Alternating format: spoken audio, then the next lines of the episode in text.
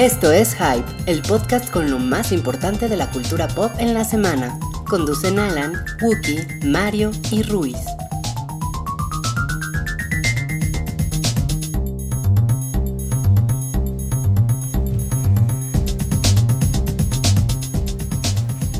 Hola a todos, bienvenidos al show del hype número 140. Yo soy Wookie Williams y están conmigo Mario Flores Hola. y Ruiz. Hola. Eh, Salchi, que es el otro conductor habitual de este programa, no está porque está trabajando en una oficina como el peón que es. No es cierto, Salchi, te queremos y te mandamos un abrazo y ojalá estuvieras aquí con nosotros. Pero pues ni modo, no está Salchi y el show debe continuar, como decía Freddie Mercury. Por eso estamos hoy jueves, como cada semana, eh, haciendo este programa en vivo. Hola a todos los que están escuchando en este momento en vivo. Eh, si usted no está escuchando esto en vivo, la próxima semana lo puede hacer alrededor de las 8.30 de la noche. Aquí estaremos. Empezamos ahorita un poquito tarde porque estamos viendo correr a Usain Bolt en el tema de moda las Olimpiadas. Y ganó. Spoiler, ganó. ¿Cu- Sí. ¿Cuándo, cuándo fue la última vez que no ha ganado? Más bien es la. Hace Tiene 12 años. No mames, güey. Yo tengo 12 años sin ganar. O sea, y estoy. Sí, solamente Belinda está igual que Usain Bolt, Sí, ¿no? todo ganando bien. como siempre. Todo bien, todo perfecto, ganando como siempre. Pues eh, en eso andábamos, estábamos viendo los Juegos Olímpicos. Disculpen ustedes por, por la tardanza, pero, eh, pero, pero aquí estamos. Eh, fue una jornada intensa en, los Juegos Olímpicos. La verdad no vimos nada más que eso, pero, pero seguramente pasaron muchas otras cosas que no vimos. Eh, no sé si, si México ya ganó algo. ¿Ya ganó algo México? Ganó eh, ya una medalla de bronce de Misael Rodríguez, que hoy, hoy peleó en la categoría de los 75 kilos. ¿Él es el que tuvo que botear para ir a las Olimpiadas? Pues dicen, dicen algo así, yo la verdad no sé, no, no sé y, no- y tampoco le tengo mucha confianza a la prensa nacional, pero sí, hay, hay como mucho, mucho chisme ahí. O sea, digo, no es, no es noticia que, que los atletas mexicanos pues no tienen Que se- precisamente apoyo. Se tienen que rascar Cabrón. ellos solos. Se tienen que rascar con sus propias uñas. Eh, pero pues este cabrón sí le pusieron una putiza. El, un güey de Uzbekistán. Sí, lo madreó. Lo madreó. O sea, Bueno, no, pero no le dio ni- no le dio ninguna oportunidad. Un güey muy cabrón. Sí. pero el güey pues ya ganó bronce. Y es la única medalla que lleva, que lleva México. Es una desgracia, no por los atletas, porque pues esos güeyes... Ni por México, pero bueno, sí, por México un poco. Pues por México, pero pues cada quien tiene los dirigentes que escoge o le toca, No, o yo no sé, y qué tristeza, pero pues los atletas suficiente tienen con estarle chingando para, para pues, poder Es que- destacar en lo que hacen, ¿no? Como para andarse preocupando de, no mames, no, no me alcanza para, para los uniformes. Lo que indigna es la es que bueno como que queda clarísimo lo incapaz que es el gobierno para ver un poquito más allá de sus propios copetes y decir saben qué seguramente para cuando estén las, las olimpiadas vamos a estar cagándole en algo o sea ya deberían de asumir la vamos a estar cagando en algo de aquí a diciembre de aquí a enero vamos a echarle un poquito de dinero no a todos no a todos a los 50 mejores pon tú pero para que ganen olimpiadas para que este gobierno pudiera decir nunca se habían ganado tantas medallas. Creo que es algo fácil, palomero, ¿me explico? O sea, sería algo que no les costaría mucho di- dinero ni mucho esfuerzo lograr. Somos un país grande y diverso que tiene gente que puede hacerlo si tan solo tuviera un poquito más de apoyo. Claro que, que- que no es nada más eh, bronca del gobierno. Por ejemplo, la prensa. Güey, si no es fútbol, en este país no te pela nadie hasta Eso que sí. ganas algo. Eso es muy ¿no? cierto. O Y- sea, Eso es muy cierto. Bueno, y las federaciones, las federaciones no son gubernamentales, son asociaciones, eh, ay, ¿cómo se llama? Eh, ciudadanas. Son asociaciones civiles. Eh, gracias. Es, es que tengo, ten- es que ya soy viejito. Pero son, o sea, son cabrones que, la, o sea, la asociación de, no sé, de tiro, ¿no? Sí. Pues es una agrupación civil que sí recibe fondos del gobierno, puede recibir fondos de otra, de otros lados también, pero sí son, o sea, son muy criticados también por los atletas, porque los atletas, los atletas están entre el pleito entre la corrupción del gobierno y la corrupción de las federaciones. Y, como dices, que la opinión pública no los pela. Entonces, es- están de la verga, güey. Estamos fritos. O estamos sea- fritos. Pero bueno, no creo que ayude que Alberto Castillo diga que la CONADE solamente es una agencia de viajes y que todo es responsabilidad de las federaciones y que sea como de... pff, Entonces, No, ¿para qué existe algo llamado CONADE? Claro, ese güey acreditó a, A su alguien, morra, a su rorra, morra, sí. en lugar de llevar a un doctor. Bueno, ese era como, como dice Ruiz, eso era como el, el enfoque de la prensa. Pon tú un doctor o un, güey, lo que sea. Que no hubiera llegado nadie, que, que no hubieran llevado a nadie, pero llevaron a esta morra y le compraron su ropita cara de la Federación Mexicana porque en eso sí. Ah, eso sí estuvo cabrón, que los uniformes de presentación para la ceremonia de apertura no la hizo la misma persona que la había hecho durante los últimos muchos años, sino que fue de Hugo Boss. Sí, a huevo. Y que se gastaron Ah. como 5 millones de pesos, algo así, en los uniformes de la ceremonia de apertura. Eso es como así de que. no. México, México, gusto de champaña, cartera de caguama, pero siempre, siempre anda igual, güey. Oiga, pues ese no es nuestro tema, pero pues ahorita viendo los Juegos Olímpicos. Anda caliente. lo- el- Pues sí, o sea, pues está hypeado, ¿no? El tema de los Juegos Olímpicos. La cobertura de los Juegos Olímpicos ha sido raro, ¿no? Porque A estamos mí, me, muy a mí me, ha, acostumbrados. me ha gustado mucho. Estamos O sea, muy acostumbrados a que Televisa, eh, pues generalmente tenía apañado los Juegos Olímpicos, Sí. luego TV Azteca, y era como el lugar donde podías ver los resúmenes al final del día y todo. Y ahorita las dos televisoras decidieron hacer como que no existen los Juegos Olímpicos. No es que decidieran, se los decidieron, pero sí. Pues, Pues ves no. que le- les ofrecieron un, un- un deal muy malo. Sí. Eh, que pues también, ah, pues así es el mundo de los negocios, ¿no? Sí, pero tienes que saber cómo, o sea, si en esas estás como Cinemex con Ci- Suicide Squad, tienes que saber cómo, cómo, Negociar. cómo negociar, porque sa- sabes que vas a recibir un backlash negativo. Y ya si de plano no se pudo, pues tienes que saber, tienes que tener el colmillo de, cómo, de qué vas a hacer, dices. ¿no? Ajá. Todavía Cinemex no tiene Suicide Squad. No, todavía, ni lo va a tener, a ¿Saben tener. cuántas personas han ido a ver Suicide Squad en México? 6 millones 800 mil personas. mames, es un Sí, ahorita Es ya un leí que eran 500 chingo. millones a nivel Casi mundial, 500. sí. Y, y en México lleva. No me acuerdo cuántos millones, pero son un chingo. 6 millones 800 mil personas han ido a ver. En comparación, Cazafantasmas. No, hombre, le está yendo. Fue a ver. La fueron a ver 840 mil personas. Le está En yendo de la verga. en su primer fin de Pero le está yendo mal, creo. ¿En México? Ajá.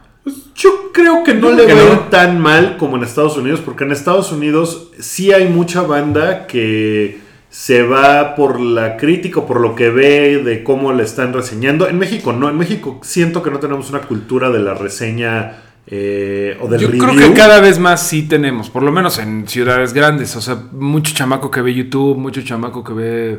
Sí se está hablando no muy bien de Ghostbusters, yo he visto. Eh, em, lo digo porque el otro día caminando, una señora con como chorrocientos hijos iba diciendo. Ah, ya se estrenó la de las cazafantasmas, dicen que está re mala. Y yo dije, ¿usted qué sabe, pinche señora? ¿Ya, la- ¿Ya la vieron ustedes? Ya la vi. ¿Te Yo no. gustó? Yo no la he visto, pero. no la has visto? Pero, pero den su opinión. ¿Ya vamos a Ghostbusters? ¿Les parece? Sí, venga. Pero call. ¡Ghostbusters! A mí, nada más quiero decir una cosa. Me, me estuvieron la semana pasada que dije, yo la, la- la fui a ver a la función de prensa eh, y, y acabando grabamos el podcast. La vi en español y no la disfruté tanto como en inglés. O sea, en español como que dije, eh, porque los chistes pues, no son iguales. Está, entiendo por qué los chistes son así para el público que la va a ver en español. eh, porque tiene muchas cosas muy tropicalizadas, pero a mí me pareció horrible. Sí. Y después la vi en inglés y me pareció mucho más chida. Algunas personas me dijeron, ay, no mames, diciendo que, estás diciendo que Ghostbusters está mejor que Suicide Squad. Ah, qué chingadera, estás bien pendejo. Lo cual me hacía pensar, después como que me quedé analizando, a ver, estos güeyes no han visto Ghostbusters porque yo vi la función de prensa. Lo cual quiere decir que se están llevando por las críticas que han visto. Pero si ellos creen que Suicide Squad está chingona, pues entonces las críticas pues les valen madres. Lo cual me hace pensar, dicen que Ghostbusters está mala porque es un reboot con puras mujeres. Lo cual está muy pinche. Sí, no, Entonces, tiene- eso, eso me, me- me enoja de, de la gente que me estuvo diciendo que era yo un pendejo por decir que está mejor. Está mucho mejor que Suicide Squad. Sí, es una sí, historia que sí. está.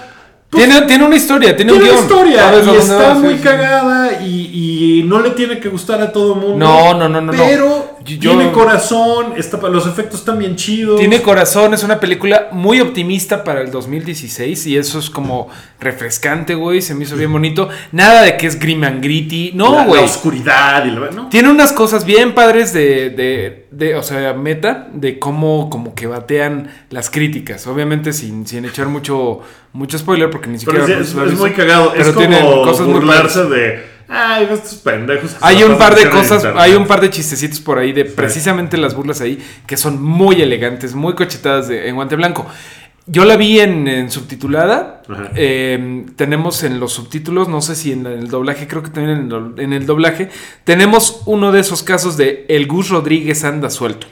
Sí, sí, el Gus. Rodríguez, de hecho sí lo hizo el Gus Rodríguez. No sé si es el Gus Sí Rodríguez lo o el Gus Rodríguez Jr. No, que- es Gus no sé si Rodríguez es como The Gus Ancient. Rodríguez Gus Rodríguez The Ancient. No, no, no. sí, mames, no, o no, no, sea, no, atacó Gus Rodríguez y hay, hay un caso, hay un caso malo, o sea, por, por ejemplo, esto, es- esto no es spoiler, pero un gran ejemplo es que hay un chiste, Bueno, por si las moscas voy por una ve por una cerveza, hay un chiste muy pedorro en la película, muy pedorro, hay varios muy pedorros. Hay varios muy chavos. Muy pedorros. eh, el doblaje está peor, pero tiene muchas cosas en el subtitulaje también. Sí, en no subtitulaje. Mira, ahí te va el ejemplo. Eh, un chiste súper pedorro de que Chris Hemsworth dice que tiene un gato. Dice, yes, I have to go see my cat. Y, y las Ghostbusters le dicen, ah, ¿tienes un gato? No, no tengo un gato, tengo un perro. Pero acabas de decir my cat. Es el nombre de mi perro. Se llama Mike At.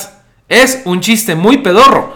Es pero muy tonto, es muy tonto ese, muy, muy tonto. Tiene unos mejores. Pero en español, güey, lo, lo, lo, lo, cambiaron a algo así como que, sí, tengo que ir a ver a mi iguana. ¿Qué? Mi mar iguana. Sí, porque mar iguana. O sea, lo hicieron todavía más complicado. O sea, un chiste malo.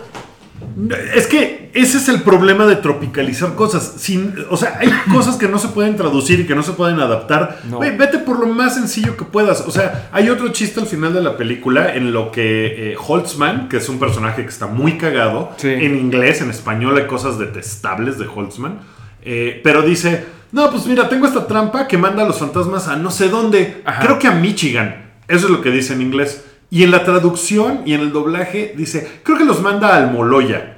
Y es como de... Eh, Sí, güey, podrías ¿qué? haber O dicho sea- sin pedos, los manda a Colima. Ajá, exacto. Ah, y ya, pero tap- al Moloya, o sea, a es como... Toluca, güey. Ay, sí. no, no, no, no. Es como de, de chiste de persona que leía el chamuco en el 90, o sea, Gus Rodríguez. Un saludo a Gus Rodríguez, espero que no escuche esto. Pero en general está buena. En general está buena. Me- Está chida, sí. La semana como pasada dices, yo le daba corazón. Yo le daba 7. Yo le doy un ocho. Yo le doy 8 ahora que ya la vi en inglés. Le doy un 8. No es una maravilla. No. Es como mucha gente lo anda diciendo. Sí es como lo que hicieron con The Force Awakens, con el episodio 4, pero más obvio. O sea, aquí sí es como completamente la trama de la 1 de No, Ghostbusters. pero la historia sí cambia. O sea, Sí, sí, pero- cambia de. O sea, de gozar el gozaría. Pero sí es, un, pero sí es una Pero historia de origen, ¿no? sí. Es una historia de origen. Es A mismo. diferencia de Force Awakens, que sí es una secuela, ¿no? Y es lo mismito, güey. Cuatro científicos, este. Pero, pero está muy bien ellos. que nunca, y eso les decía la semana pasada, nunca se detienen como en el- la onda de. Son mujeres, les voy a explicar por qué son mujeres. No, No, no, es así no, como no, de. O sea, es, ninguna ya. película se detiene a eso. No. O sea, la Ghostbusters original nunca se detenía a decir, son cuatro güeyes, les voy a explicar por qué son güeyes. No, No, vamos. y eso está no, poca eso está madre, muy bien. Porque pues la película fluye y ya, ¿no? Y es como de, ah, ok, así se dan las cosas. Los cameos son muy maravillosos. Los cameos están muy Están todos menos Egon Spengler, ¿no? Que ya falleció. Eh, está en un tributo a Harold Ramis. Bueno, pero él ya, pues ya no sale Sí, él. no, no Todos sale los demás ni sí Rick salen. Moranis. Rick Moranis tampoco sale. Bueno, sale Janine, eh, la secretaria, sale Bill Murray. O sea, ya, de- detente porque la- tiene Ah, un par de ya. sorpresas Sí, que están. ya, está chido. O sea, Está bueno son- está, está padre. Eh, sí, o sea, es muy absurda. Es una película que no se toma nada en serio a sí No, misma. no, no, Eh, está se la pasa echando desmadre. eh, Echa desmadre conscientemente de lo que hicieron, que es un reboot. O sea, Sí. está muy bien eso. es una película padre. cínica. Eso Es muy cínica, sí. ¿Cuál, cuál es tu favorita? ¿Dices que Holzman?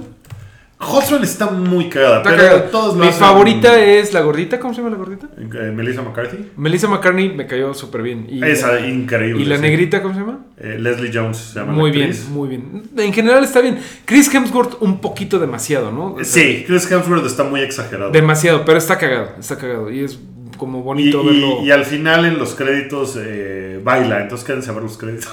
sobre está- todo las está- muchachas y, las, y los hombres con tendencia hacia los hombres. Está chida, pero bueno, es- le debería de estar yendo mejor. Es una película a la que le debería de ir mejor. Eh, eh, de lo que le va a ir, porque sí hubo una campaña de trolls en internet que la hizo pedazos antes de que saliera la película, ¿no? Entonces, Sí. pues se metió en ese, en ese gran pedo, porque pues la gente en internet, que por cierto, la portada del- de la revista Time de esta semana es sobre Twitter y los trolls y cómo están destruyendo el internet. Órale, órale. Esa es la, la nueva portada. Y el actor, que se llama- digo, el actor, el autor que se llama John Perdón. Stein decía, bueno, como ustedes comprenderán, voy a alejarme de Twitter por unas cuantas semanas. Claro, claro, claro. Él Es que sabe que le va a ir de De la super chingada. Sí, qué bueno, qué bueno. Oye, este, por último, ya eh, hay por ahí rumores, ya saben que en Estados Unidos ya tiene como un mes y cacho de estrenada, ya saben cómo está la cosa.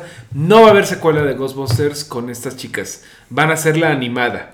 O ¿Ah, sea, sí? o sea, ya se sabe que pues no fue. Pues va a ser un fracaso económico. O sea, si ya están diciendo no, no vamos a regresar, pues imagínate.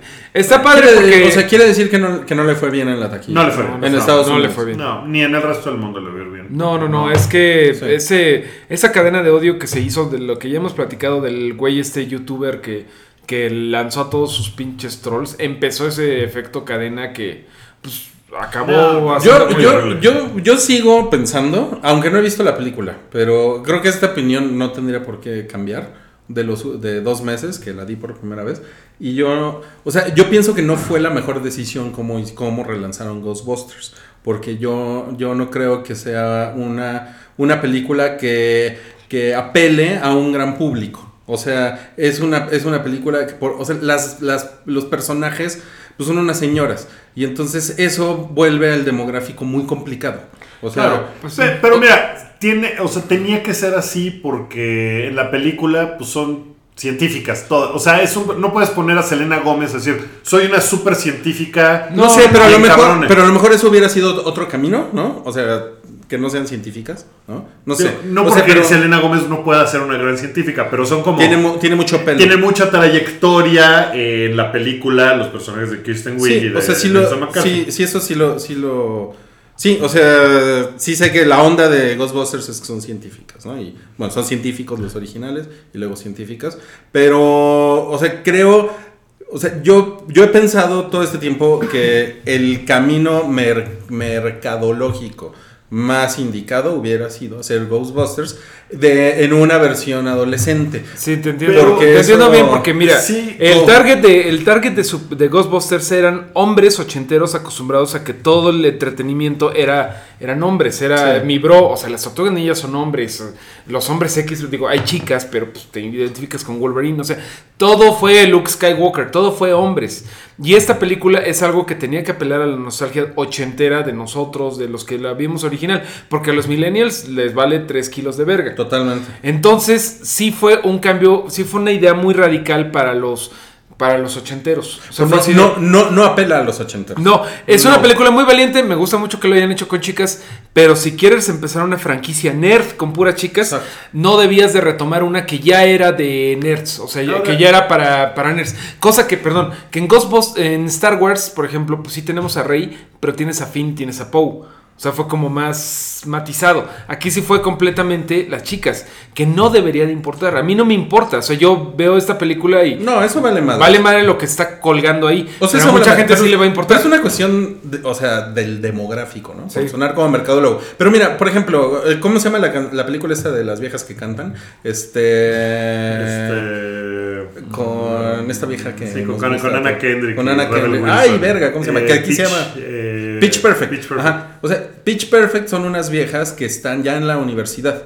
Y, Sí. y- y- pero de ahí para abajo. Eh, Agarra un público, no mames, agarra hasta niñas de primaria, güey. O sea, es una cosa Sí. muy cabrona, pero es una cosa muy juvenil. Es una cosa muy teen.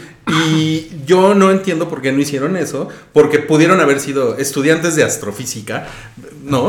O sea, por- Claro, por, decir eso. sí, eso sí, sí veo tu punto. Si hubieran sido chamacas, hubiera sido para esta nueva generación que ya está lista para aceptar una película con cuatro viejas. Siento que no, la- que no fue para nadie. O sea, Pero sí, que exacto, está- porque estas, estas chavas son middle, age- son middle ages. Sí. o Ahora- sea, son como treintonas para arriba. Déjenme- Son como treintonas. Sí. Perdón. Y entonces como que eso no va a conectar con la chama, chamaquiza que ya es para esto, ni con los güeyes de antes. Sí, Exacto. sí, sí se quedó a la mitad. Sí veo tu punto bien, cabrón.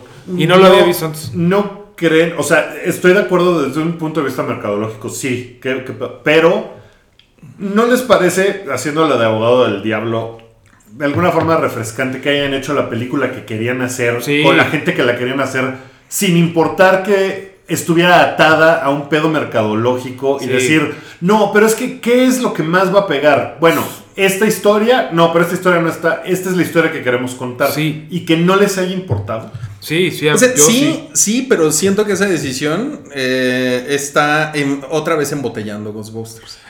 Eso es lo que provoca que le están viendo 800 mil personas en México. Punto. O sea, es una buena decisión, es bien bonito, se me hace bien Es padre. una decisión bonita. Es una decisión bonita, pero no Sí, es, es no es una decisión inteligente de barrio. es una decisión que no, puesto- que no va a hacer crecer, que no va a hacer crecer a, a- a la franquicia. No. Lo cual, lo cual está culero. O sea, tiene un lado que está Mira, culero. Sí, pero tal vez si hubieran hecho la versión eh, teen, y esto lo creo realmente, hubieran puesto a cuatro chavas súper chidas, súper guapas, y probablemente eso hubiera hecho que mucha gente fuera a ver la película. Pero hubieran ido a ver la película porque las chavas están súper guapas. Bueno, O sea, por eso- por eso es lo Ok, que voy pero, pero ahí está siendo que- un poco sexista tú también, porque, por ejemplo, a- a- Anna Kendrick es una, es una chava que está chida, pero que sobre todo es Anna Kendrick. O sea, No, claro, y no tendría que haber de, sido- de- de personalidad, güey. Y no tendría por qué haber sido... eh, eh, Ella pudo haber sido Peter Bankman, estoy haciendo comillas. O sea, Estoy de No. acuerdo contigo. Y sí es una película que le pudo haber ido mucho mejor si hubieran tenido a, a- a alguien. eh, Shailene diferente. Woodley, o sea, yo creo, Ruiz, Estoy, estoy, o sea, sí estoy muy de acuerdo contigo. Pero pues esta es la película que, que el director, y no sé cómo es que él tuvo la- los derechos de Ghostbusters, no sé. O sea, esa historia no me la sé. Pero pues la película que quería hacer con Melissa McCarthy y con Kristen Wiig, ¿no? O sea, hubieran hecho otra película y pues se me hace de alguna forma pues refrescante, quiero pensar. Que hicieron la película que querían hacer y ya Pues, le, no le- hubieran puesto Phantom Busters. Phantom. No, yo, Phantom yo creo que yo creo que sí no es una buena idea para llenar las salas. No creo que va a ser una Ghostbuster manía. Pero creo que esta película sí va a traer a gente, a cierta gente, o sea, y eso está chido. A chavas, a gente un poco weird, o sea, no, no, no decirlo weird. No va a ser para todo el público, pero sí va a conseguir fans hardcore que Sí. van a hacer que volteen a la, a la anterior Ghostbusters, que a mí se me hace que sí tiene el mismo ADN. O sea, como, ah, como los Ghostbusters originales eran los nerds, era la- era- empezaba la venganza de los nerds, que ahorita ya es como que de too much, pero en los 80 era como, wow, unos nerds son chidos. El punto en el que los nerds se convirtieron en la gente cool. Ese, ese- en ese momento valió madres todo, ¿no? Valió porque porque sí. justamente el chiste del nerd es. Pues es, es el, el recha de alguna forma. Claro. Entonces, tú volverte el mainstream y decir, ay, no mames, o sea, ya ahora, ahora los nerds son los que están hot y todo. Híjole, los que sufrimos los años de que los nerds éramos los recha, persecución, sí es así como de que, no, Sears, no puedes agarrar a los nerds y ponerlos al frente de tu campaña diciendo, "Ah, son los chavos super cool del momento. No trates como No mames, no es cierto. No trates como Jane Grey a quien te trató como Morlock. Güey, Güey. esa, esa frase está, está Está muy bueno. cagada. No, Oigan, y, y también este, este fin de semana se estrena eh, otro, otro reboot. que, bueno, es más bien un remake, Es ¿no? un remake, Eh, sí, ben, este es- Ben Hur. Banner. ¿Y qué tal? Judah Banner. Pues estuve averiguando más de Banner porque no sabía yo en realidad. Había visto la película, ni siquiera es la original. Hay una película original de 1925. Wow. Y después hubo la de 1959 que ganó 11 Oscars. Es de Charlton Heston. Sale Charlton Heston como Judah Ben Hur. Según yo, eh, hasta Titanic, ninguna película había ganado tantos Oscars No, como. fue, fue una cosa así, fue una cosa brutal. Es una película, el remake, que pues es la misma historia, que está basada en un libro de un güey que se llama Louis Wallace. O sea, Ben Hur no es un personaje bíblico, es un personaje de ficción Sí. que inventó un güey en el siglo XIX, a finales del siglo XIX, y que se convirtió en uno de los libros más leídos en Estados Unidos en, en la vida. O sea, es así como top 3 de libros leídos en la vida. De hecho, fue de las primeras novelas de ficción que el Vaticano dijo, ah, está chido, sí debería la gente leer novelas de ficción, porque hasta antes de Ben Hur decían, no, quemen esos libros malditos, no, Claro. solo lean la Biblia. Entonces cambió la estructura de la novela, o sea, popularizó la novela como un medio eh, en Estados Unidos, lo cual es un, pues, es un achievement, Claro. ya bien cabrón. Claro. O sea, fue el Entonces, primer bestseller. no fue el primer bestseller. Antes de esa, el bestseller más grande era Uncle Tom's Cabin, que es de, 1900 de 1850. Bueno, y creo. Moby Dick es, es también eh, previo. Pero y- Moby Dick se tardó como 30 años en ser un bestseller. No fue cuando, cuando recién salió la, la novela. Tiene Eh, una historia muy cagada. Pero ahí, bueno, esa- Verne, Wells, este, Eso era- Alicia en el País de las Maravillas, todo eso es previo a Ben Hur. Todo eso es previo, pero no eran. eh, o sea, los, los de Verne. Corrígeme si estoy mal. Eran como seriales, ¿no? No, no, sí eran. Si era novela como tal. Era el Marvel Cinematic Universe. Era Marvel. Cinematic Universe. Era como un trade Bueno, paperback. Sí, este. mm, Supongo que, que sí, en realidad me estoy refiriendo probablemente a novela gringa. O sea, antes de Ben Hur, como que no estaba tan popular la novela gringa. Pero además es una, es una novela bíblica en tiempos de Jesucristo, ¿no? Sí, se llama eh, A Tale of the Christ o una cosa así. Órale. Eh, que tomó así como de que, bueno, voy a poner que porque el güey era todo, no, no creía gran cosa en nada y se puso a estudiar y al final dijo, no mames, Jesús sí existió. Qué cabrón, tengo que escribir un libro de la- los tiempos de Jesús. Entonces hizo Ben Hur, que es un personaje ficticio, eh, que no sale en la Biblia ni nada, y pues esta película... Ah, ficticio. Ah, ¿Ficticio? No sale en no la sale en la Biblia. Biblia. No, no, no, no, no hay, no hay sea, bases científicas. En es católico. Bueno, quiero imaginarme que hay personajes que están en la Biblia que pues en realidad no existieron. quiero imaginarme que hay muchos que sí, pero pues no Bueno, sé. sí. Por favor, como- nadie le diga a Guki que la Biblia no existe. pero- A ver, vamos a ver si Poncio Pilatos existió. Poncio Sí, Pilato Según seguramente yo sí sí era, existió. era como el, Man- el Miguel Mancera de Jerusalén de ese tiempo. Bueno, el chiste Sí, es que este ¿eh? No, remake. sí, sí. La sí Wikipedia confirma que sí. existió. Sí existió. Sí vivió. Bueno, el remake que se estrenó en México la semana pasada, Ujú. eh, o antepasada ya fue.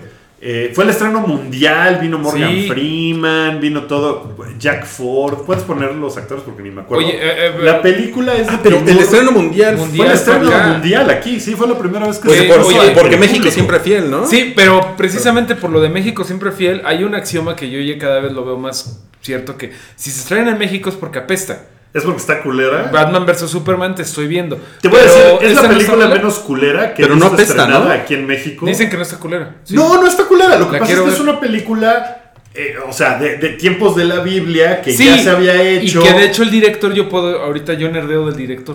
Pues, este, el, eh, o sea, es un remake, es una historia súper sólida, que ya había, decía, no tiene falla la historia, o sea, no, no, no te la pasas la mitad de la película preguntándote, un momento, pero Cristo no Sí, estaba en una claro, cruz. claro, claro. O sea, claro. Pero ¿por qué su mamá se llama Marta? Etcétera. ajá, o sea, es una película pues que está muy bien hecha. Está bien hecho. El tema probablemente le va a dar mucha hueva a mucha gente. No es una película para adolescentes. Pero escuchaba cosas bien chingonas. Escuchaba, por ejemplo, no sé si de tu boca, que, que la escena, que, que- que todos son efectos prácticos, que la escena de la corretiza del- de la carrera de, de caballos es efecto práctico. Que si ves un güey cayéndose de boca del caballo, es, eso realmente pasó. No. De hecho, la productora este, dijo que era muy cabrón cómo no se habían lastimado a ningún animal. Bueno, no, que no se... eh, no, no. Pero que era Pero que todo por es los real. efectos. No, Ah, que era por los efectos cómo estaban tan bien logrados. O sea, sí tiene mucho efecto práctico. Hay muchos Ajá, caballos. ajá, ajá. Sí hay muchos caballos en la producción.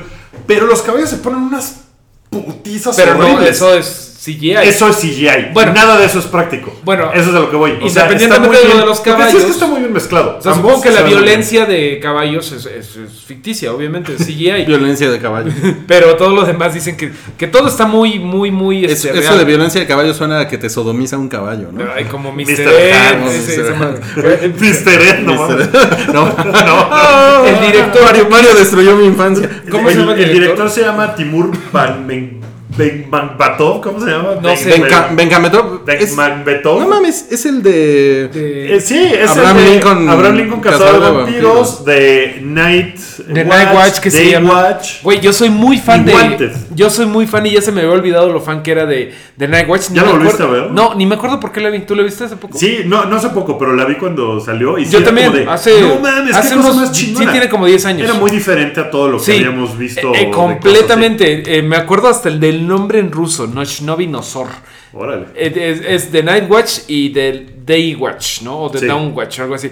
Y es una historia como de una policía antivampiros. Es un poco como Hellboy, como Blade, versión rusa. Versión rusa. Pero lo que está padre es que la sensibilidad de este güey sí está bien diferente a lo de Hollywood. O sea, no Sí. tiene clichés, tiene una forma de presentar. O sea, incluso los efectos gráficos son algo bien diferente. Ahora, habiendo dicho eso, esta película sí está súper Hollywood. O sea, no.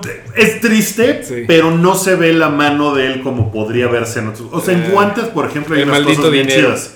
¿No? De toda la onda de Wanted, de las balas curvas. y ¿Wanted esa es de él? Wanted también es de él. Estaba bien padre. En su momento era así como de, no mames, James McAvoy está bien cabrón disparando chueco, ¿no? Oigan, Este, no, en, en el chat de Mixler nos, nos están proponiendo a Robert Downey Jr. como Jesús, a Tom Hiddleston como Judas, Ay, güey. y que, y que los, los Avengers pues, sean los apóstoles, ¿no? Porque pues, es la A de, No es la A de Avengers. apóstoles, qué chingón. ¿Quién sería Hulk? Pedro. Pedro aplasta. no mames, güey. Pues, eh, lo que pasa es que cuando salió esa película, la- las producciones hollywoodenses eran una cosa. O sea, eran muy diferentes ahora, ¿no? Le- Cleopatra, por ejemplo. O sea, un, un amigo me decía que él vio hace poco Cleopatra en 70 milímetros y que es una cosa que te cagas. Porque ves chingona. así de lo, lo vasto y el lujo y se gastaban millones en Es la que producción. dos y- blockbusters por año. Eran, Sí. no sé, Universal 1 y la otra Paramount. Pon. O Sí, o- y todas las demás eran películas como de sitcom, ¿no? Que sucedían en un departamento. de O eran cosas muy chiquitas. de Elvis Presley y de, ajá, de María Félix aquí. o Sí, sea, era Marilyn como- Monroe, o sea, no, no tenía superproducciones, o sea, con este dinero, o sea, los 10 mandamientos. Eran historias de humanos, o sea, de, de persona one on one. O Sí, y, y estas eran unas cosas así de locura. superproducciones. Sí, o sea, o sea la- las, las producciones históricas, ¿no? Sí, las producciones históricas eran una cosa brutal. Ahora, esta película, pues es una producción histórica que ahorita ves y dices, eh, Porque porque- ya viste 30 cosas. Porque hay mucha computadora, güey. Porque ya viste Gladiador, ¿no? Y ya viste Claro. Dioses de Lord of the Egipto y ya viste Ajá, bla bla ¿la bla. viste? Esas Ajá. más. No, yo no la vi, pero. Sí, sí, sí, pero Ay, sí la- ya. O sea, ya viste. Bueno, pero películas bíblicas, estoy haciendo comillas. eh, de últimas fechas para La de- acá, la de Christian esta es Bale. la mejor. O sea, la de Christian Bale con el otro güey que se supone que es egipcio y es inglés. Miren, esa película no se es, llamaba. eh, es, es la de las, plaga- las plagas. La de las plagas. A Eh, mi mamá le encantó esa película, ¿no? Sí, o sea, es que no, no, no es, no es este, no es buena, no es buena, pero cumple con el morbo de ver las siete plagas de Egipto. Sí. Que eso es a lo que vas, ¿no? Eso o es sea, a lo que vas. Si, te, si te sabes el cuento del éxodo y de las plagas y el faraón y la verga, que el, el- el faraón es, es, es el, es el tío de Anakin Skywalker en las, en las precuelas de Star Wars. Ah, Por- el por tío cierto. Beru. No, es- No, Ajá, el, es el, el, Tío- el esposo de la tía Beru. Este, Sí, ese- ese es ese es- güey. o sea, pero, güey, desde ahí dices, no mames, o sea, ese güey está muy güero para ser egipcio. ¿no? Sí, claro. No mames. O sea, y, y todas las demás películas. El, el arca de Noé de, de, Daron, de Aronofsky. Bueno, pero esa, pero esa película es una mamada. No, mames, No, pero esa película cosa yo no, horrible. Yo no diría que es bíblica. O sea, eso Es es, eso es Aronofsky. masturbación de Aronofsky, güey. Es- Aronofsky. pero bueno, esta película pues cumple bien, o sea, yo creo que a mi mamá le podría encantar también, porque además sale, pues, sale Jesucristo, que es este güey Rodrigo Santoro, que estaba aquí en México y Pues que es este, pues es el, el rival de los 300 espartanos, ¿no? es Eh, Jerjes. Jerjes. Jerjes, ¿no? Que, que el güey, la verdad, lo vi y dije, ay cabrón, este güey en vivo se ve más pelón de lo o sea, como que ya tiene la línea del pelo como muy, muy arriba en la frente. Y el traje le quedaba todo grande. Se veía muy raro ese güey. Oye, ¿y es, ¿y es tan alto como Jerjes? no. Ay, pinches La computadoras. magia de Nada Zack Snyder. nada más mide 2.30. Otro, no magia de 3.25. Zack Snyder. otro maldito engaño de Zack Snyder. Zack Snyder, enflácame. ¿Cuántas más, Zack Snyder? Pues yo, no es una película que, que diría yo es para todo mundo. O sea, mucha gente va a irla a ver y va a decir, ay, qué chingadera aburrida. Que, que-". Porque pues tampoco, o sea, los stakes pues tampoco es algo así cabroncísimo, ¿no? Eh, eh, o sea, si quieren ver ese tipo de madrizas, pues vayan a ver Jason Bourne. Que seguramente les va De plano. Pero la escena del, del Circus Maximus. de los caballos está Esa bien sí está chida. chingona. Sí, está, esa parte está bien divertida. Lo que pasa es que empieza lento y hay un momento en el que dices, ay, pinche Yuda Ben Hur, pinche payaso. O sea, te cae hasta mal el güey. Y, o sea, pasan cosas que dices, no mames, qué poca madre. Pero está chingona, está, está buena. O sea, sí es una... old school producción hollywoodense de esa onda. Ok, ¿sí irías a verla con una, con una chica? eh, como, no, como en un first date. Híjole, no. Mira, yo, Primera cita no. Ok, No. Con, con la tía, con la mamá. Seguro sí. Ok. yo sí la quiero ver, fíjate, y ahora sí que si yo, es de esas películas que si me la pierdo en el estreno ya luego ya no la veo, pero sí se me antojó, sí se me antojó. No, o sea, vayan a verla. Está divertida. está- no está divertida, porque el tema, pues, no es una cosa divertida. Pero, pues, sale Morgan Freeman con dreadlocks blancos. Está chingón. O sea, eso está, está bueno. Está, está, está muy bien hecha y sí está muy entretenida. Y la van a pasar en el, en el Canal 5 dentro de ¿Y el, dos y el- años y todo el- el tiempo. y el Ben Hur está, está galán? Pues, no particularmente, ¿eh? Está como olvidable el güey. Me estoy poniendo a prueba a Wookie. Eso es para nuestra audiencia femenina. Oigan, eh, pues es, es- es- este es como el podcast de los, de los reboots y los remakes y la chingada. Porque ahora va a haber una serie de televisión, que es una de las notas que tenemos esta semana, de Arma Mortal. Eso está bien tonto, ¿no? Y no sé, güey, se ve bien chafa. ¿Que Mel Gibson es es, que- un CGI o qué? Pues Mel Gibson es un, es un vato ahí con una barbita. Y este y uno de los Wayans es Danny Sí, Glover. Damon ¡Oh, qué dolor! Yo, yo le pronostico una temporada y bye.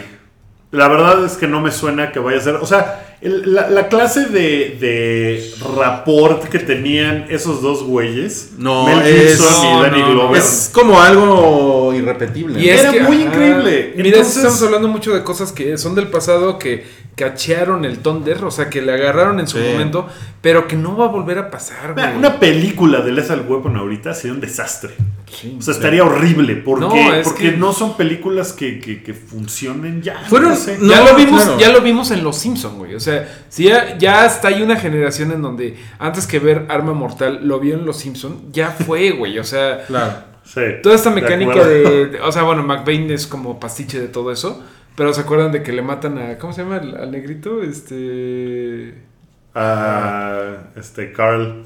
no, no, no, no. McBain tiene un, un socio que se lo balacean. Ah, claro. Eh, No me acuerdo cómo se llama. Bueno, pero ya es un meme de. Los Simpson, pues. O sea, ya no. Sí, está. O la sea, historia. no parece. O sea, fue su momento. Lo que pasa es que seguramente las producciones. Hay tantas producciones ahorita de tele y, y cosas así. Estaba viendo que creo que nunca había habido tantas series eh, con guion. O sea, que no son realities ni ninguna cosa así, sino que son series eh, con guion. Sí. eh, que hayan inscrito para ver si se ganaban un Emmy. Que ahora. O sea, la cantidad de series que mandaron parece es una cosa así. Son así 300 series diferentes, ¿no? De, de drama y 300 de comedia. O sea, hay un chingo de televisión ahorita en todos Chingo, lados. Entonces, Pero, para, o sea, entonces, ¿para qué hacer esto? no? Sí, ¿no? pues, eh, o sea, pensaría yo que le ponen arma mortal para ver si alguien. Ah, sí me suena. Va a haber suena. cosas, güey. Sí, lo que tienen el brand recognizing, o sea, como Usan de el mismo logotipo, usan. ¿eh? Usan el mismo logotipo o sea- y todo, Y seguramente van a hacer el chiste de el excusado, ¿no? Eh, One, two, three, ¿no? One, Eh, two, three. your three or Pero my- Lethal Weapon, bueno, Lethal Weapon tampoco es una película, o sea, eso era una película chingona en su momento, pero no es una película de culto que ahorita la gente esté así de no mames, ¿no? O sea, Pero- no creo que tenga un fan Pero, base la, pero las recuerdas, pero las recuer- No, no, no, fanbase no. Pero sí las recuerdas chingón. Pero sí, mira, la recuerdas chingón, pero no como, yo la, te yo digo, la- no yo es la como tres de me la, fanbase. yo la 3 me la vendé el otro día, la que sale Jet Li. Ah, Jet Li estaba Son bien muy chingón. buenas. Está buenísima, Pero, güey, güey. son tan. Lethal Weapon es tan ochentero como el, el pinche. ¿Cómo se llama? El Mohawk de Mel Gibson. Como Miami Vice es noventero, güey. O sea, son época. Es de, de ese momento. Es como si. Pink Floyd es setentero. O sea, es- digo, es otra cosa. Pero son cosas que funcionaron en ese momento. Pero es, es de los 80, Miami Vice. ¿no? Miami Vice es- sí, es 80. Bueno, la original, más- Don sí, Johnson ok, y el otro sí. güey era Bueno, era ok, 80. 80. Pero está tan pegado los el 80, negro. güey. Que, que, que, que, que todo, o sea, no es tanto la, la trama, sino los neones, güey. Cuando hicieron. Miami, cuando hicieron Miami Vice con, con Colin Farrell y con Jamie la Foxx. peló, güey. No mames. La peló. Fue, la un pinche ¿Por qué fracaso. no puedes hacer eso? O Mira, sea, una, una, y, una, y una de las cosas que hemos platicado aquí es, eh, ahora que vi Arma Mortal 3, que la, la, la vi hace unas semanas, eh, así, la agarré en la pinche tele, en Space, o no sé dónde vergas la vi. Eh, hay una persecución en un freeway con, güey, se ve, los choques, se ve el muñeco. No mames. No mames, güey. O sea, Pues y, era, y eran tenía ese encanto reales. Ghostbusters, no, había, claro. no había efectos Y de Ghostbusters computadora, 1 güey. hace menos de un mes, güey, pues todo eso. Pero es, está, está muy está muy chingón eso. Está muy chingón. bueno, claro. yo, le, yo, le, yo le digo, o sea, yo a mi hija le enseño esas cosas eh, y le digo, eso, eso que estás viendo, ese camión explotando, es, es un camión explotando.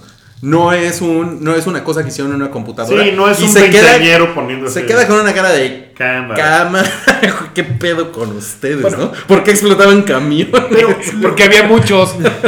Porque el- podíamos. el pedo porque de, podíamos. de- de buscar cosas y, y volver a hacerlas. eh, también van a hacer una serie de televisión de, de Rocky Horror Picture Show.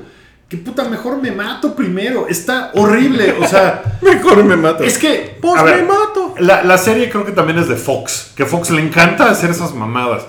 Se me hace una cosa tan absurda. Rocky Horror Picture Show es increíblemente setentera. Fue una película que es un desastre. La producción es horrible. La hicieron con tres pesos. Se volvió de culto por mala. O sea, todavía Sí, sí. Rocky Horror Picture Show es la película que más tiempo ha estado en cines en la historia.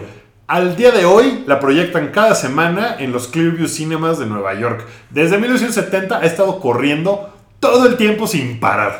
Es una cosa increíble. Pero es pésima. O sea, de lo que se trata de ir a ver la película ahorita Es de- es que los güeyes, o sea, actúan la película debajo de la proyección y se burlan de las cosas que, que pasaban en la pantalla. Porque es muy pinche. Y es una película que estaba hecha, no estoy seguro para qué, pero es pésima.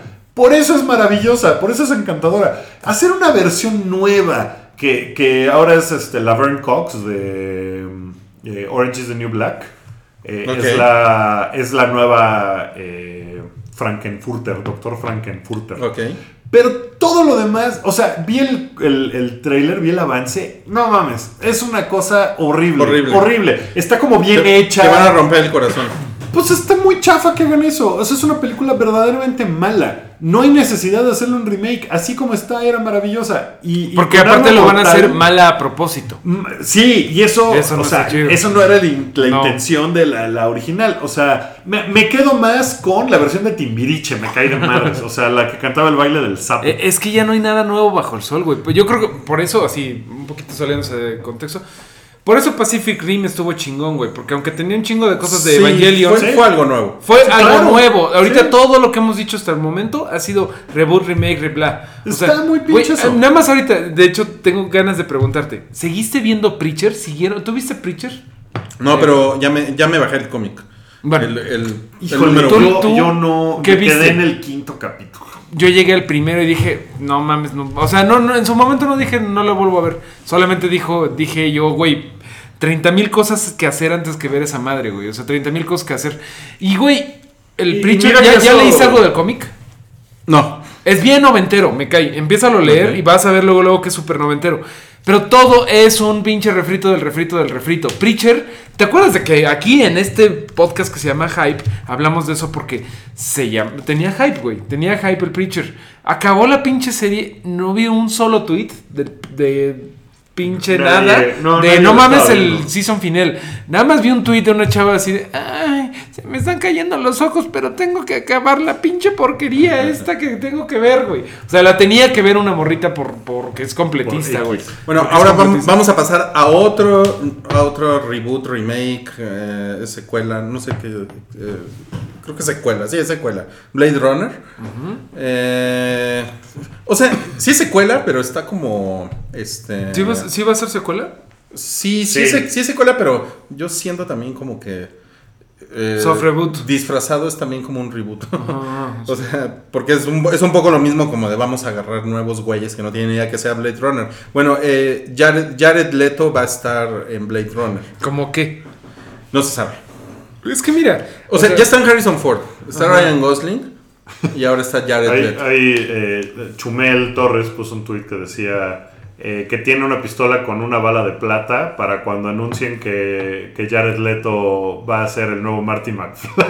Me callo, hombre. Y que el güey Jared dice, Leto- o ese güey, o, o se muere ese güey o me muero yo, pero no, no uno sé, de los no dos sé se qué tiene que pensar, güey. O sea, Jared Leto me cae bien fuera del. Bueno, pues es que el Joker como que se le botó la canica en varios sentidos. Ajá. O sea, en Que, varios. que- varios que ahorita no- nos conectamos para hablar de el, el Joker de Suicide Squad y lo que dijo Jared Leto. Es un güey que actúa bastante chingón, Sí, es buen actor. O sea, como que yo Sí, tenía sí, ganas bueno, de ver. bueno, Fuera de Suicide Squad. Fue una mierda eso. Que quién sabe qué tanto. El güey está mamando con que yo no he visto esa película y no la voy a ver. Pero cortaron todo y este yo soy un genio. Eh, compren mi disco. Sí, ese, ese fue el pedo de Jared Leto, ¿no? Salió en la semana a decir en un, con unos fans, Fans de de 30 Seconds 30 to Mars, Mars. de su banda. Así como de que, no, no le hicieron justicia a lo que no yo había hecho. Yo lo que hice estuvo cabrón. Y de hecho dijo Y fuck edición. ¿Ah, Dijo sí? fuck DC. Sí, ahora, ahora sí, sí, sí tenemos que aclarar que no está confirmado. Mm, eh, O sea, no, no, no, no está como 100% confirmado que efectivamente lo haya, eso haya sucedido. Que Sí, eso sí, eso es sí. que además ahorita DC tiene el gran pedo de que ya está, o sea, el rumor alrededor de lo que sea que hace DC está cabrón. Eh, Sí. La, la carta que salió de una ex empleado de DC, un supuesto ex empleado de DC, No una, una chica creo, eh, mentando madres de Wonder Sí. Woman. Diciendo que va a ser una mamada y que va a ser igual que porque no, No hacen caso de nada. No y que que en lugar de tener accountable a la gente que deberían, que es Zack Snyder, mejor corren a 30 güeyes de abajo, que es- esos güeyes sí hicieron bien su chamba, pero pues de No, modo. pues suena, suena editorial Televisa, güey. Suena como tal- tal- Oye, pero es- esa es, esa es otra cosa que tampoco se ha confirmado, ¿no? Que No, también es- es salió ese una cosa- rumor, salió esa carta, pero pues es como anónimo. O sea, esa, no esa es carta también la pudo haber escrito alguien en Tumblr, ¿no? Eso sí. Sí, claro. O sea, eso es lo que eso es lo que está cabrón. O sea, porque realmente sí la pudo haber escrito alguien. Bueno. un, un fan enojado Sí. en, en Tumblr y pudo haber inventado todo eso. Por eso Y esas cosas hay, que tomárselas escrito- a la ligera. Claro, también la pudo haber escrito alguien que corrieron, porque sí También. corrieron gente. También, No, pero- Eso sí es un hecho. Sí, pero- Entonces es como. Pero hasta que, o sea, pero hasta que no se confirme, igual que esto de Jared Leto, si se confirma, venimos y les decimos aquí, ¿no? O sea, sí suena sensato, suena lógico, sí, pero no, o sea, no podemos decir que eso son cosas que estén sucediendo. Bueno, Jared Leto, eh, Blade, Blade Runner. Blade Runner. o Nanai. Eh, pues, a ver, yo creo que sí, por yo creo que Blade. Runner. ¿Yay- ¿Yay o Nanai? Yo sí ya hay un poquito. Yo sí, yo Sí, sí, sí, por, por Harrison Harrison Ford. Ford, exacto. Ryan, Ryan Gosling me cae bien. Y, y sí puede ser un. Salchi buen- se lo quiere coger, a mí Sí. me cae bien, nada más. O quiere que se lo coja, de hecho, por favor. Ah, sí, Pero revés. Jared Leto le voy a dar el puto beneficio de la duda porque sí creo que pasó algo muy raro con el puto Joker. Y ojalá que se le bajen las drogas a él y ojalá que lo editen bien en esta vez. Claro. Y ojalá que no le gane su puto ego de que el güey quería como que sobrepasar a- al pobre Heath Ledger. No sé qué pasó con el puto Joker, pero lo otro que he visto de Jared Leto sí me gusta. Sí, Sí, me gusta. sí. Entonces, Sí, el güey es bueno. Es, es, el, es el puro talento, ¿no? Pero, pero también pues es una Se estrellita. lo, se lo madrean increíble en Fight Club. No mames, esa, esa es una gran escena. ah, Da- Dallas Boys Club es lo máximo ese güey. Sí, ese güey lo Ahora, eh, tenemos que hablar de, de Get Down. ¿Cómo no? A ver. ¿Ya la viste? No, ¿Sabes de qué se trata? no. Ok. Eh, A mí solo el productor me pasó un papelito de que, que hables de esto, güey. No, está bien verga, güey. Échate la Wookie. Eh, voy a la mitad. La empecé a ver eh, el día que salió y el primer capítulo dura dos horas. Es de Baz Luhrmann. eh, Que lo podemos recordar por Mulan Rouge por Romeo y Julieta. y por El Gran Gatsby.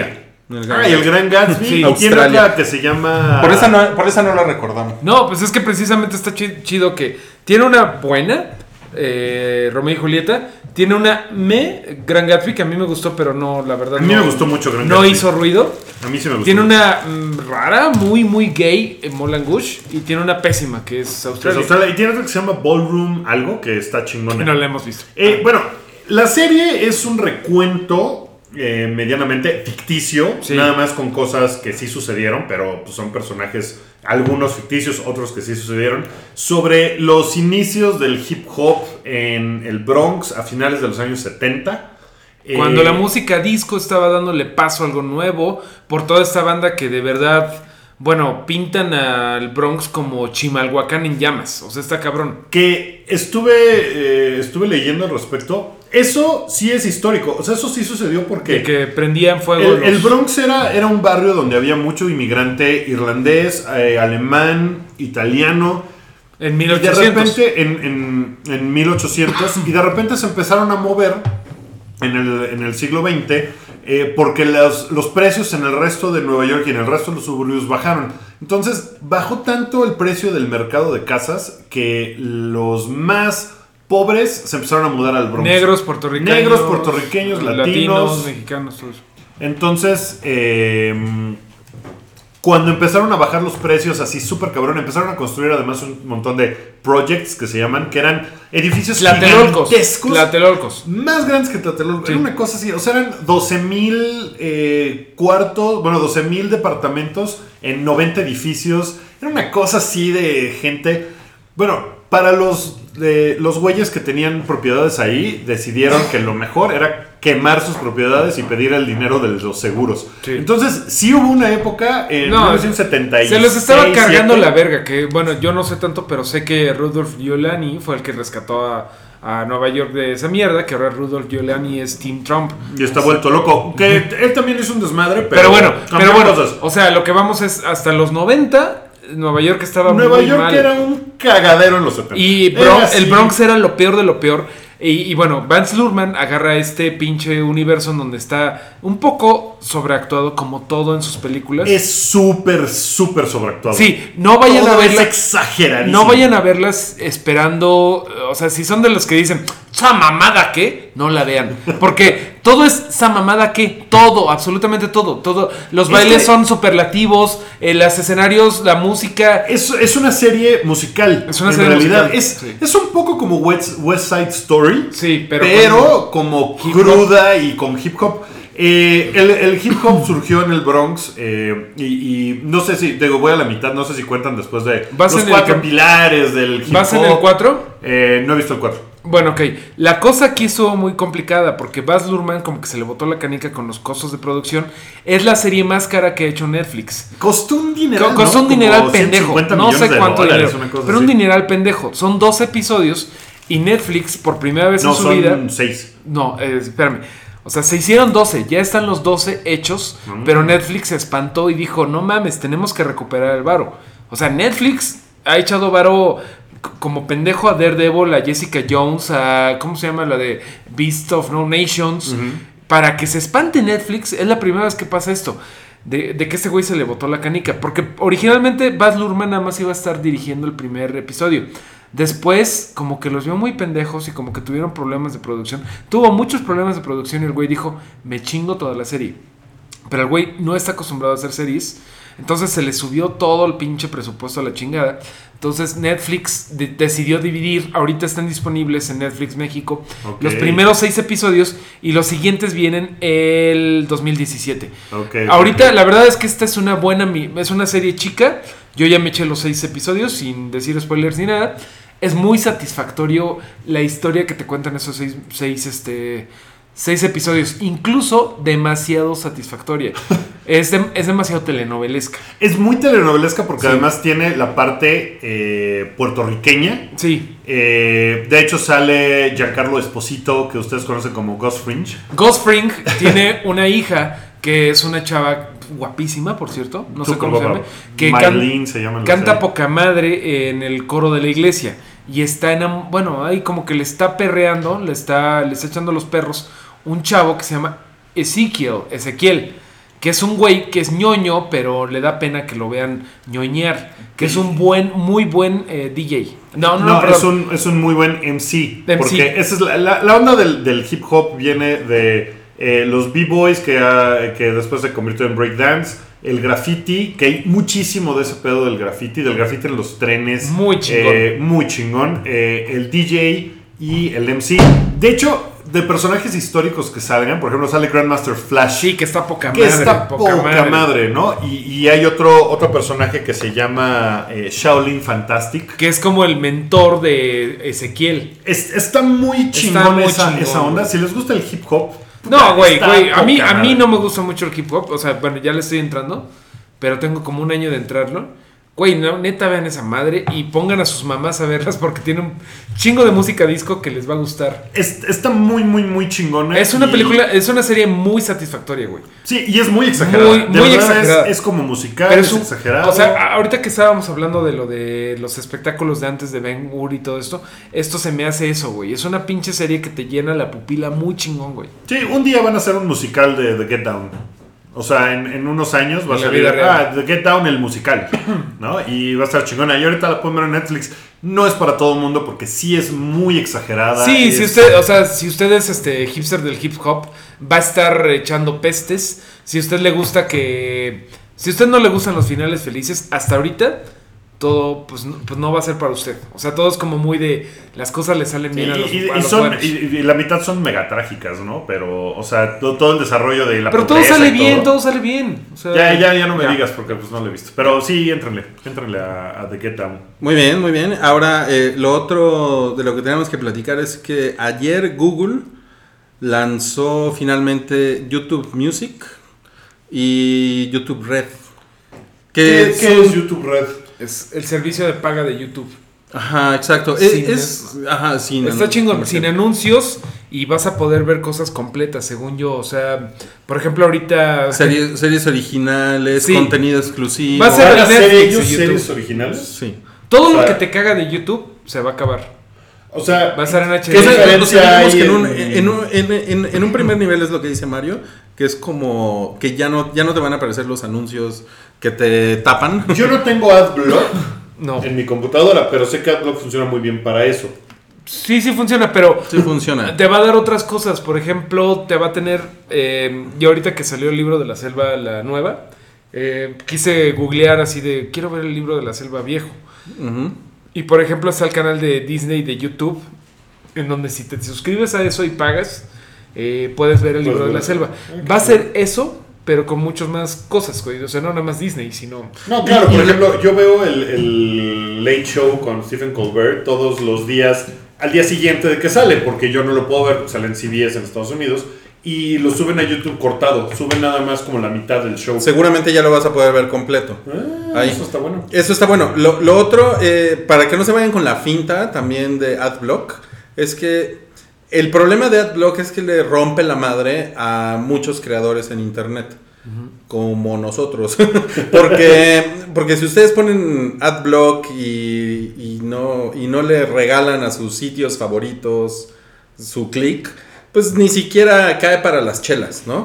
Entonces... Sí, que, que aunque ustedes no lo crean, este programa eh, cuesta Nece- de alguna forma. Nece- necesita chelas y hay que pagar Mixler y hay que pagar Oh, SoundCloud sí. y hay que pagar Y el si nos server. pagaran, no mames, sería el pinche mejor. Digo, ya lo No, es. no mames, estaría cabrón, ¿no? Entonces también, o sea, pagar por el contenido en internet, que es una cosa que a muchos les parece, ¿qué? Pero si el internet es gratis, eh, qué? tampoco es malo, ¿no? Tampoco es ¿Cuánto, malo. cuánto va a costar YouTube? Pues mira, yo, yo ahí tengo un- una, una mm, duda porque les digo, una cosa es YouTube Red y otra cosa es YouTube Music. Ustedes pueden bajar la app de YouTube Music, que yo ya la bajé, la, la estuve probando y a mí la interfaz no me encanta, me parece muy austera, como muchos de los productos de, um, de Google para iOS, que quiero pensar que en Android se ven mejor, ¿no?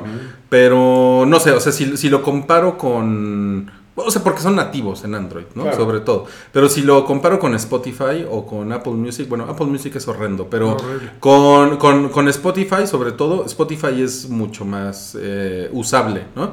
Eh, y se supone que cuesta 99 pesos, pero a mí, pues ya me están pidiendo 139 pesos al mes. Entonces, Por- pues por tener YouTube Music, que es como un Spotify, y tener YouTube Red, que es como tener... eh, bueno, eso es lo que entiendo yo hasta ahorita como usuario, ¿eh? O sea, no, no estoy leyendo el comunicado de prensa ni nada. Pero según yo, por 139 pesos puedo, puedo tener YouTube en donde haga login sin comerciales y puedo tener acceso a todos los goodies que ofrece. Y puedes YouTube. tener uno más, más YouTube otro. Music. Y eso es lo que no sé. Porque yo, por ejemplo, YouTube Music, eh, o sea, con Spotify mis necesidades musicales están muy cubiertas. Entonces, si no quiero, quiero eso, pero el otro sí me interesa. El, el gran chiste para mí, y de eso me di cuenta como en 5 minutos de usar YouTube Music, es que tiene un botón que te permite switchar entre quiero video o no quiero video. E- eso, eso realmente es una, es una diferencia con, con un servicio que solo es de streaming musical, como Spotify o como Apple Music. Porque aquí sí, realmente con la magia de un botón, ves el video musical. Eh, cagado. Eso, si les gusta ese pedo, ¿no? Y, por- y además ya sabemos que un chingo de gente consume su música a través de YouTube, pero sobre todo la consumen porque es gratis. ¿no? Sí, pues ya no sabemos si va a pagar. Es como el fenómeno Sí, televisible. Eso, eso, por ejemplo, no sé también si va a funcionar. Por ejemplo, Bebo, que es el proveedor de videos de un chingo de cosas en YouTube. O sea, es como quien tiene los derechos de un chingo de los videos. Pues a lo mejor ya no lo hacen gratis, ¿no? O sea, a lo mejor dicen, no, pues te chingas, me pagas. Pues justamente es con, es con, como que el deal es con, es con Bebo, que es donde están, pues donde está toda la, la- la librería musical. Y les digo, bueno, ustedes ahí como, como Luis Soria, pues se, se pueden burlar, puede decir, es una innovación, ¿no? Eh, ¡Ay, qué innovación de YouTube! Pero pues para alguien será chingón ver o no un video. Mira, México es el tercer país del mundo que consume más YouTube. O sea, Estados Unidos, no sé cuál. Supongo que China. No, en China no, está, está, bloqueado. bloqueado, ¿verdad? Este, entonces, ¿cuál será el otro? La India. La India. Puta, la No cantidad sé. de videos de la India que hay Claro. es una cosa fenomenal. O sea, si se meten a buscar así Bollywood, puta, y te salen videos que tienen mm, así mil millones de views y cosas por el estilo. Pues la verdad es que no sé cómo funcionaría. Me esperaré a que salga y ya después probaré. O sea, no me suena algo que querría yo inmediatamente. Lo que pasa es que si ya lo, si ya lo tienen en otro lado, no veo por qué pueda ser algo... Mira, la única cosa que va a ser verdaderamente atractiva es que te digan, ah, la nueva serie de YouTube protagonizada por Jared Callo Leto, de ¿no? hacha. Callo de hacha ha llegado a tu Pues- streaming. Pues miren, eh, no sé si sea bueno o malo, pero hay un chingo de cabrones que crean contenido en YouTube que seguramente se pueden beneficiar de eso y seguramente nosotros no lo, no lo consumimos y, y pues les, por, por eso les llaman youtubers, ¿no? Pues sí. O sea, eso es... Bueno, es- ahora Mario ya es un youtuber famoso. Ay, tú también, güey. No, ¿cuál? Famoso. Este, pero hay unos. ¡En tu cuadra! Oigan, y bueno, y en- mm, vamos a hacer un chidillo y variado rapidísimo, porque ya se nos acabó el tiempo. Eh, Justin Bieber borró su cuenta de Instagram eh, porque se, se- se estuvo peleando con Selena Gómez. Neta, por Instagram. Sí. Por Insta- ¿Cómo te, te hace sentir eso, Wookie? Pues, pues, eh, pues ya get over it, ¿no? Ya cortaron hace como dos años esos güeyes. Estuvo bien acote, pero ¿sabes lo peor que yo me, yo me enteré, güey? Y no me quería enterar. Es eso de. Ah, chinga, ya le di clic. Ah, pues yo soy Team Selena, ¿eh? Porque Justin Bieber Por- me porque caga. tiene un chingo de pelo. Sí, Eh, sí me lo imagino sacando cosas de su pelo como, como los Globetrotters. Saca unos condones usados que usó con Justin Bieber. Ah, Eh, sabe en su teléfono. o algo. La, la, la película de, de, de Pokémon va, va a tener a los escritores de Guardianes de la Galaxia y Gravity Falls. Pues está chingón, ¿no? Si van a hacer una película. No sé si es live action o va a ser animada. Porque como que ahí había una, una discusión. Live action, parece. Live action. Sí, Bueno, según Variety va a ser live action. Ok, pues es- un gran equipo, ¿no? Suena como algo chingón. No mames, Sí, suena, cabrón. La, la, la escritora de Guardians of the Galaxy se llama Nicole Perlman. eh, chingón. Y, pero el cabrón de Gravity Falls, Alex Hirsch, ese cabrón es, Es una un genio, ¿no? Ese cabrón es un genio, entonces suena chingón. Eh, Robert Downey Jr. Oye, y- eh, nomás de, de Pokémon, vamos a hacer una excursión el Ah, sábado. pero ahorita damos el aviso, ¿no? Ahorita ¿Sí? damos el aviso, Ah, bien, sí. Este, Robert Downey Jr. y el creador de, de True Detective van a hacer un, un drama para HBO. Pues está chingón, ¿no? Este güey, ¿cómo se llama? Nick Pizzolato. Nick Pizzolato. Eh, híjole, pues si le queda algo de talento después de True Detective, me parece muy bien usarlo en Robert Downey Jr. Puede estar chingón ahí. Puede, puede estar chingón. Eh, Donald Glover, ¿ubican a Donald Glover? Sí. Ajá. Que es el hijo de, de Sí, sí, sí. este dude, Del señor de Arma del Mortal. señor Glover. Bueno, parece, según, según dice el, el- el chisme, que él podría ser el joven Lando Calrissian. Que no mames, no puedo estar más de acuerdo, güey. Ese es un chingonazo ese güey. Nadie le gusta Community, ¿verdad? Yo no, yo no. Bueno, no, no que no me guste, pero no la, no la consumo. entrado. Está cagadísimo. Y ese güey era el alma de esa madre. Cuando se fue, sufrió. Les recomiendo mucho su rapeado. Porque el güey ahora es rapero y se llama Childish, Galbi- Childish Gambino. Bambino. Childish Gambino. Bambino. Childish Bambino. Está loco ese güey. Y güey, ojalá que fuera ese cabrón. Pues sí está, está bien cagado, ¿no? Está Sí, bien. Y supongo que eso tiene que ver con, con la gran película de Han Solo, ¿no?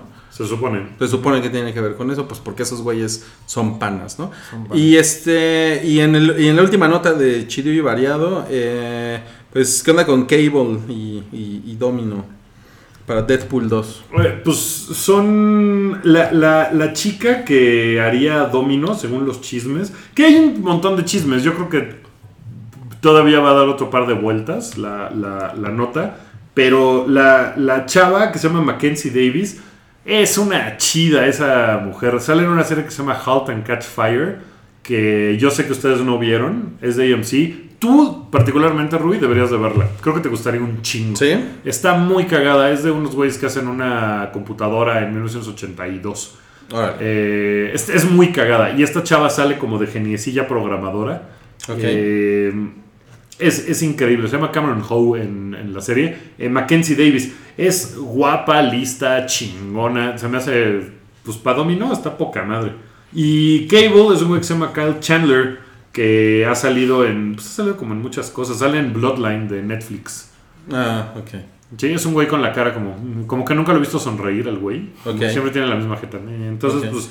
Como que no me, no me prende mucho de Cable. Pero Ahora, lo, lo que sí suena cabrón es que eh, dicen, dicen que el estudio, eh, que en este caso es Fox, ¿no? Quiere, Sí. a, quiere a Liam Neeson Uy, no para mames. Deadpool 2, no mames. Lo que- eso eso No sí me prende, güey. Eso está cabrón. ¿Pero para qué? ¿Para qué? ¿Cable? Lo, no, no, no, lo quieren como el headline de, o sea, para algo, ¿no? Para que haga algo. Puta, Cable estaría cabrón. O que fuera el malo. O que fuera lo O que fuera, a lo mejor es el malo, sí. No mames, Liam Neeson, que sea Deadpool. O sea, No, ya, ya le, ya encontró algo que hacer con su vida. Este güey. fuera. Después de casarse con una bola de hotis, ya encontró algo que hacer con Sí, su vida. Ryan Reynolds, ¿no? Eso. Así de, ay, me divorcié de Scarlett Johansson, me casé con Blake Lively. Ya, qué aburrido estoy. ¿Qué haré con mi vida? Qué chingón. A Salchi no le gusta esto. Oigan, pues ya, eso fue el hype. Eh, muchas gracias a todos los que han escuchado. Tenemos una convivencia del, del hype para, la- para los, los escuchas y los usuarios del sitio y de nuestras redes sociales que pues que vivan en la Ciudad de México o que se quieran venir a la Ciudad de México pues de visita este fin de semana, ¿no? Eh, sí, nos vamos a ver en el Parque Hundido a las 10 de la mañana. Probablemente en el reloj del Parque Hundido, porque además así sabes ya qué hora es y entonces pues llega este tiempo. Eh, eh, vamos a jugar Pokémon Go, Salchi y un servidor y no sé quién más va a ir. Invité a Densho, pero no puede porque va a ir al Tokyo Game Show. Eh, entonces va a estar volando hacia Japón. Pero vamos a estar Salchi y yo dando vueltas por el Parque Hundido atrapando Pokémones y pues se nos ocurrió invitarlos a todos a que se nos unieran y, y que Salchi nos diga cómo triunfar en la vida, en la vida de Pokémon Go. Suena como un buen plan. Pues ojalá, ojalá se apunten y ojalá les guste y ojalá vayan porque pues, creo que va a estar, va a estar divertido. Muy bien. No pues pues, a, a ver si no, si lo Facebook livean o lo periscopean o lo que sea, ¿no? Estaría bueno, seguramente vamos a estar ahí 3-4 horas, entonces yo creo que un rato por lo menos sí, sí lo haremos. Hay una invitación ahí en el Facebook del Hype eh, para que la busquen eh, con todos los detalles por si se quieren lanzar y, y jalarle las barbas al tío Wookie. Tranquilos, ¿eh? No vayan a jalar las bolas de verdad. No, si quieren llevar las chelas, pues también. No, no se puede chupar en la calle, pero pues todos... Pero pueden ahí. llevarlas cerradas y, y nosotros nos las traemos en Nos casas. organizamos. Oigan, pues muchas gracias a todos por escuchar eh, el episodio 140 del show del Hype. Eh, gracias Mario y Rui. Gracias a ti. güey. Gracias. Y nos vemos la próxima semana. Eh, escúchenos en el resto de los programas que tenemos del Hype. La próxima semana vamos a grabar Super Amigos, yo creo. ¿no? lo prometemos. Si hay unos Lo videos prometemos. de YouTube ahí en nuestros canales, digo, en nuestros twitters. Sí, busquen, busquen los videos de, de- de Mario. Sobre todo Mario, porque ya va a haber uno nuevo por ahí, pero. Unos Ahí lo- videos que luego, les para, luego les decimos. para otros nerds. A ver, a ver, a ver, a ver, paren las prensas, rápido. eh, Nos preguntaron, ¿qué pedo con Zendaya como MJ? ¿Les gusta? Eh, No tengo un pedo por. Pues, ahora sí que le pinten el pelo de rojo y ya. no Sí, tengo un pues, pedo, a no mí tengo tampoco pedo. me parece, sí. O sea, como de. ¿Cómo se atreven? Es un poco incómodo nada. porque en los cómics, ahorita Iron Man le bajó a Mary Jane a Spider-Man, más o menos. Ok. O sea, y, Perra. y Parece dado que perra. Robert Downey Jr. tiene como 90 años y esta vieja tiene como 12, va a ser muy incómodo eso. Ok. Vamos a esperar que eso no suceda. Espero que no. Eso es lo que tenemos que decir. Pues gracias. Pues nos vemos eh, entonces la próxima semana y gracias a todos por escuchar. Gracias. Bye. Adiós.